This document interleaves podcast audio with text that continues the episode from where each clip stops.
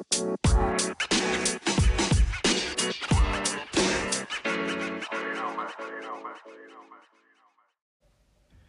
年の瀬も押し迫ってきて12月も残り半分になりましたけれども、えー、アニメ界隈ではやっぱり年間ベストというのがちょっとあちこちで取り沙汰されている、えー、感じなんですがあの私アニメ見始めたのが、えー、春アニメでぼちぼち見てで夏アニメ秋はまあ、えー、ほぼ全部見るっていう目標で見てるということで冬アニメをほとんど見てないんですね。ですからちょっと今月12月は冬アニメ保管計画ということで、えー、その中でね話題になってたり評判がいい作品を見ようかなというふうに思っていてで今回紹介するのが、えー、その一環で見た作品をまず一つ、えー、と三つ星カラーズですねあともう一つこれと別なんですけれどもこれも評判が、えー、いい、えーまあ、社会的にも話題になった作品「獣フレンズ」この2つを見ましたので今回はえこの2本についてお話をしたいというふうに思います。すいません。で、まあ、この2つなんですけれどもあの基本的な感想が ほぼ同じといいますかそれぞれちゃんとあのほぼ一気見みたいな感じでねあのどんどんどんどん次のエピソードっていう感じで見ることができてとても面白いアニメではあったんですけれどもあのなんだろう期待のハードルが高かったというかそういう関係でちょっとあこんなもんかってもっとこうハマれるかと思ったらハマることもなくまああのこれからまた2度3度見れば印象も変わってくるかもしれませんけども1回見た感じでは、えー、とても面白いけれども、えー、ハマるまででもないなというのが2つの共通した、えー、感想です。ではあのこの後それぞれ、え、1本ずつ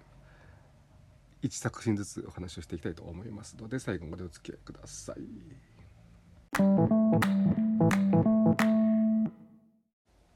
まず三つ星カラーズなんですけれどもこれはあのアニオさんという、えーまあ、ご本人曰く、えー、最近アニメにハマったおっさん自称おっさんのえー、人が、えー、まあ、見たアニメを丁寧に紹介しているブログがありましてそれでかなり熱く語られていておこれは見ればと。思っていてでほぼ同時にあのあるポッドキャストでも、えー、この三つ星からずにして熱く語った語ってる人がいたんであそうそういう評判の作品なのかと思っていて、えリストアップしておいて、まあ、今回見たわけです。で、まあ、どんなアニメかと言いますと、えー、舞台は上野ででそこで小学生女の子3人が自分たちを、まあ、三つ星からずという、え、チーム名を決めて、えー、上野公園の中に秘密基地を作って自分たちが上野の平和を守るという自警団的な活動をしていろいろ、まあ、騒動を起こしたり、えーまあ、いろいろと地元の人と触れ合ったりっていうことをするというそういうまあ、えー、ほのぼのギャグ系に入るのかな、え、そんなアニメで。うんとそうだね。まあ従来だとあのこういう設定だとあの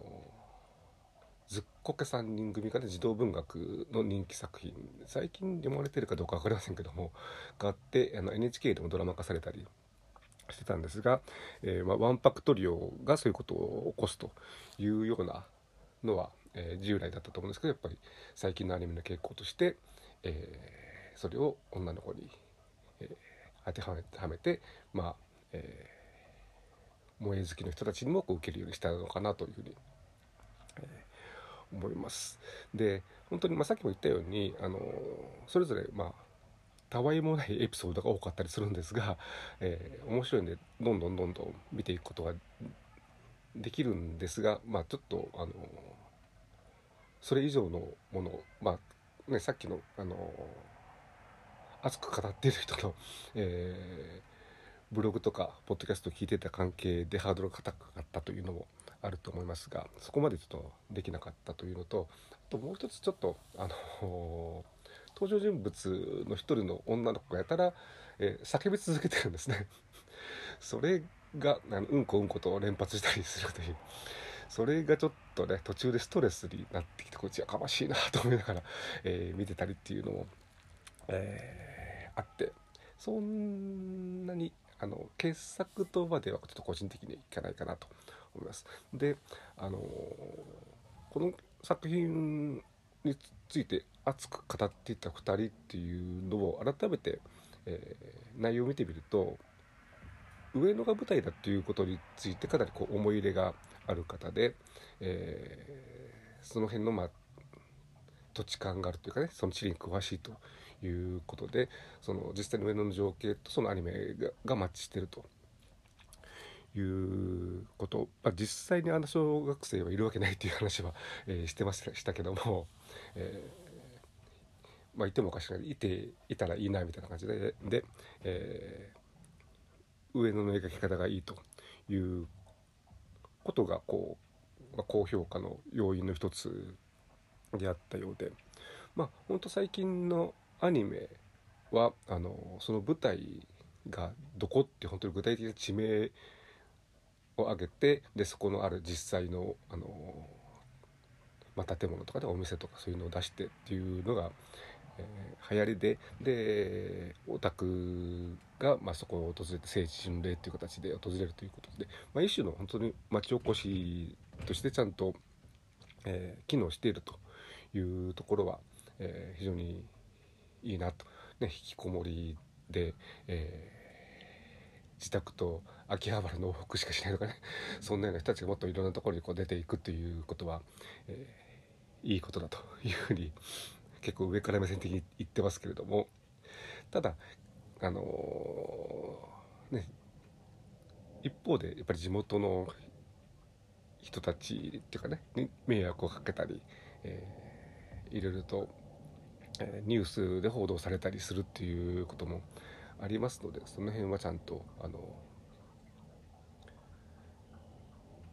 社会的な礼儀はわきまえてということ。あとまあやっぱりあのそこに行ったらね何らかのこう写真を撮って帰ってくるとかねそれだけじゃなくて、えー、そこで、えー、まあ、お店実際にそのアニメに登場したお店に行くっていうのはいいと思うんですけどもいろいろなんかねまあ、そこでちゃんとお金を落としてその地域の、え、経済活動に貢献するということを、え、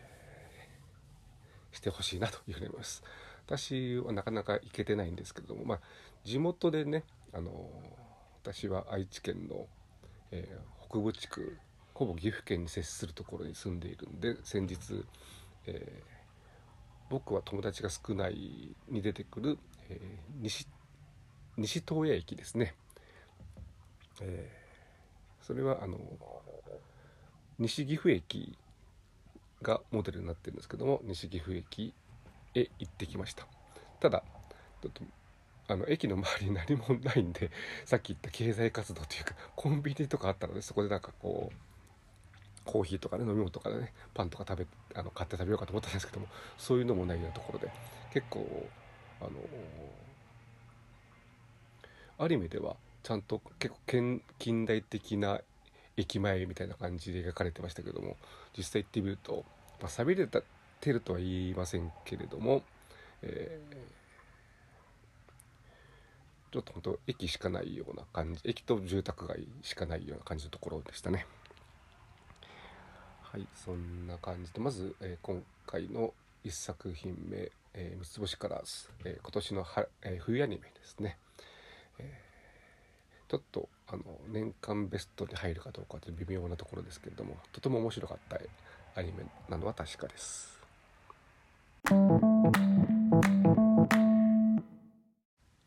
えー、続きまして「獣フレンズ」ですね。これは、えーと、去年の冬アニメになるのかだから実質2年前ですけれども、えー、まあ、当時から当時ねあのそんなにアニメは見てなかったんですけれども、えー、面白いっていうことで評判はいろいろなとこから聞こえてきて例えば、えー、TBS ラジオの「セッション22」で荻上チキさんが結構熱く語ってたりということもあって、えー、であともう一つあの私が個人的に、えー、アニメの師匠と読んでおりますプロボーラーの澤田遥プロですね、えーと、このポッドキャストのカバーアート、と、リゼロのレムちゃん風の子がボーリングのボールを持っているイラストを描いていただいた、えー、澤田遥プロが、まあ、あの趣味が、えー、絵を描くこととかね、えー、でアニメも大好きということで当時も、えー、これ面白いということでツイッターとかで言ってたんで、えー、一応その時にねえー、1話だけ見たんですけれども、えー、ちょっと、まあ、アニメにを見慣れてなかったということもあってかピンとこなかったところがあってあ、えー、動物の擬人化アニメかみたいなそれぐらいの、えー、テンションで、えー、その後見なかったんですけれども、えまあ、今回見てみようということで見ました。えー、全12話とても、え、面白いアニメでしたがちょっとやっぱりこれもあのそういうね世間の評価とかいうのが高かったせいでそこまではまれないなというちょっとその乖離感が、ね、残念ながらあったのも確かです。えーと、2期ができるとかできないとかって噂を聞いてで結構賛否両論あるというのを聞いて、まあ、当然ねあのいろんな謎が全て解明されているわけではないアニメ。なんで、え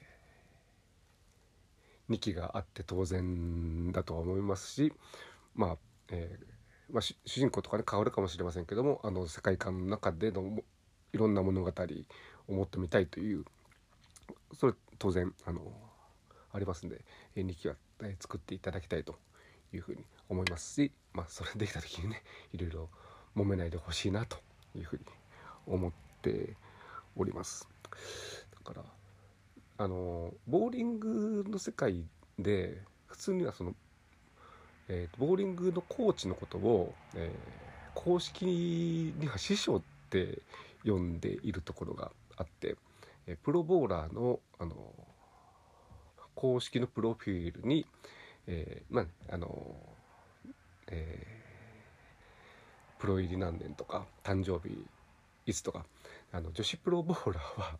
えー、誕生日の欄に、えー、青年生まれた年が書いてないというそういう不思議なあのプロプロスポーツ選手なのに、えー、公式サイトで年齢がわからないという不思議な世界ではあるんですが男子はちゃんとね青年書いてあるんですが、えーえー、右投げとかねいろいろとどこ所属とかいうのが入ってあその中に、えー、師匠っていう欄があって、えー、まあ、どのプロにコーチを受けたかというようなことも分かるようになっていてあの澤田遥プロは私あのボーリングのレッスンも受けたことがあるのでボーリングの師匠でもありますが、えー、アニメの師匠でもありましてまあ、イラストを描いたりあとあの漫画も描いてて、えー、コミケも、えーと、去年の春去年の冬と今年の夏連続で出展をしてその時ねあのコスプレをしたりというちょっとあのプロボーラーとは思えないマルチな才能を発揮していてそのコス えっ、とコミケの時もコスプレ会場で出ている時に、えー、これでもプロボーラーですみたいな、えー、プラカードを持っていたりというような感じで、えー、4人ぐらいあのそういう、えー、アニメ二次元好きまあ他にもいろいろいるんですけどもいっぱいあの特に若いプロボーラー女子プロボーラーでアニメ好きの人いるんですが、えー、4人で、まあ、サークルを作って、えー、コミケに出品出品してると。今年の冬は残念ながら落ちたみたいなんですが、